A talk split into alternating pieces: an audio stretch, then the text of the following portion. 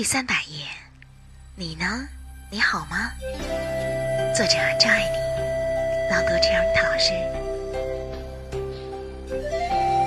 很高兴遇见你，这里是夜读，每天为你更新睡前美文，不见不散。振宝看着他，自己当时并不知道他心头的感觉是难堪的妒忌。焦蕊道：“你呢？你好吗？”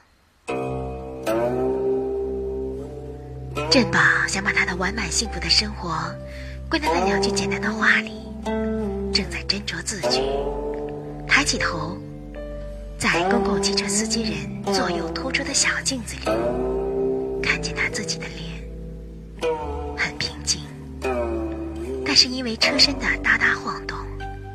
镜子里的脸也跟着颤抖不定，非常奇异的一种心平气和的颤抖，像有人在他脸上轻轻推拿似的。忽然，他的脸真的抖了起来，在镜子里，他看见他的眼泪滔滔流下来，为什么，他也不知道。节选自。